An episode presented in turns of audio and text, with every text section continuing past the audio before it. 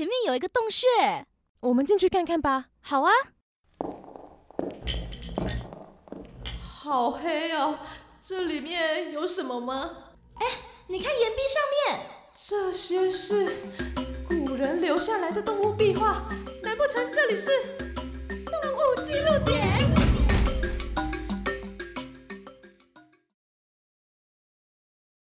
今天的动物记录点要来分享关于水獭的神话传说。我原本以为哦，水獭不太会有一些相关的传说，没想到其实还蛮多样的。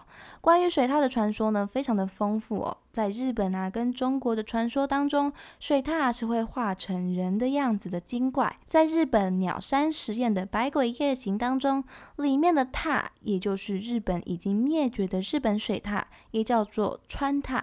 川獭它跟狐狸、狸猫一样哦，都非常的聪明有灵性，也很会变换它们的样貌哦。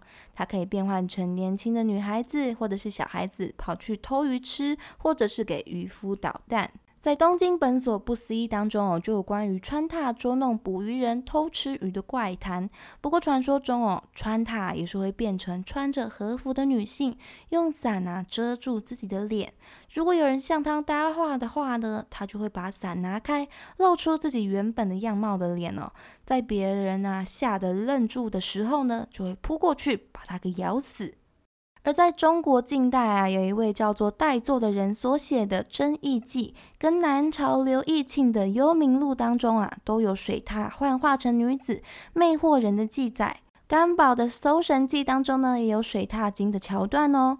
甚至啊，水獭也有人说是河童变成的，或者是啊，水獭就是河童的原型这样的说法。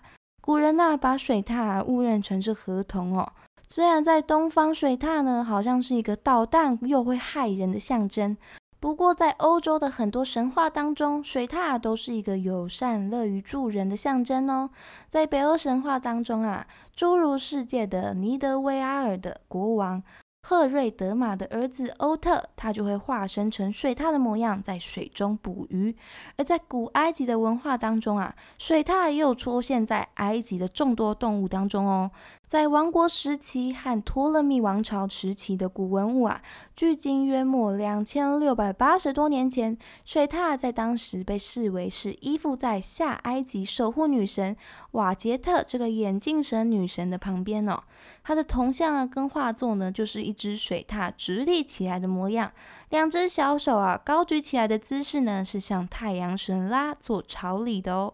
而且画作上面的水獭样子呢，跟现在的水獭长相是很相像的，所以古埃及人的画工哦，真的是很不错哦。除此之外啊，还有一个文化呢，想跟大家分享。我们所熟悉的十二星座啊，是源自于希腊神话，在华人的文化当中呢，还有东方版的十二生肖，而在美洲地区的印第安人文化里面，也有属于他们的十二星座哦。跟希腊的十二星座跟十二生肖一样，印第安文化的十二星座呢，也是以动物当做代表的。当我们的出生日期对应到里面的动物的时候，就代表着拥有这个动物的品质跟精神，就是你跟大自然、跟生命万物最根本连接的特质。跟希腊的十二星座相比起来，印第安人的十二星座啊，感觉可能没有那么的华丽，有很多神明啊，很多美丽的故事，但是它相对起起来哦，也是有很朴直，直接面对生命、面对这个地球本身的一个感觉哦。所以他讲求。说，如果我们能看见、理解，并且接纳属于自己的这份力量动物的时候呢，就可以跟人、跟万物、跟自然呢，重新建立起一个更和谐的关系。就是让我想到一部小说，不过当时呢，我看的是电影，它叫做《黄金罗盘》。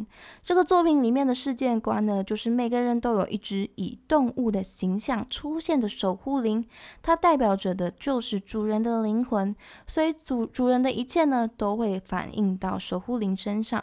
所以我想，印第安的十二星座呢，他们的力量动物大概也是这样的感觉吧。突然觉得很梦幻、很向往呢。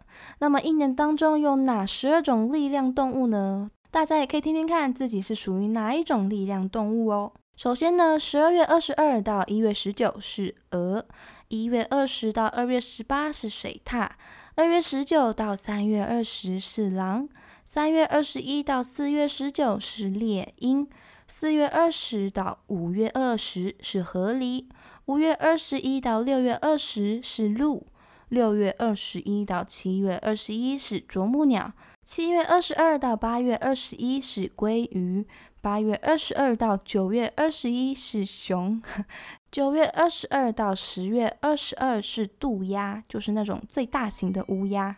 十月二十三到十一月二十二是蛇，十一月二十三到十二月二十一是猫头鹰。让我最在意的就是鲑鱼跟熊竟然是拍在一起的，这个掠食者跟被掠食者的关系哦，嗯，还真的蛮微妙的呢。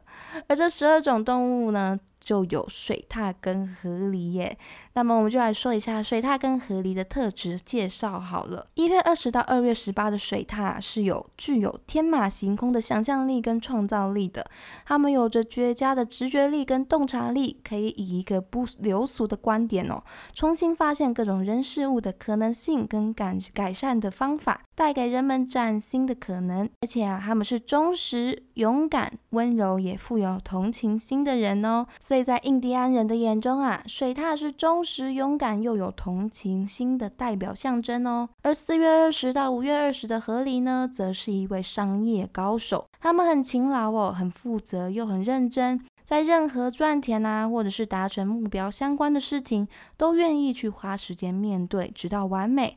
他们很敏锐，也永不放弃。对待身边的人啊，是很大方温柔的，愿意关怀身边的人哦。但是啊，他们也会有狡诈的一面啦。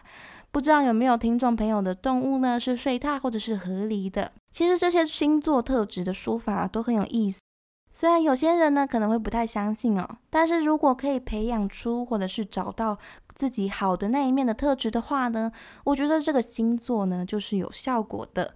那么剩下没有被念到特质的十种动物朋友们呢，也可以上网去查查自己更详细的解说哦。希望可以帮助到各位更了解自己，更建立自己的信心哦。那么以上就是关于睡榻的一些传说跟神话。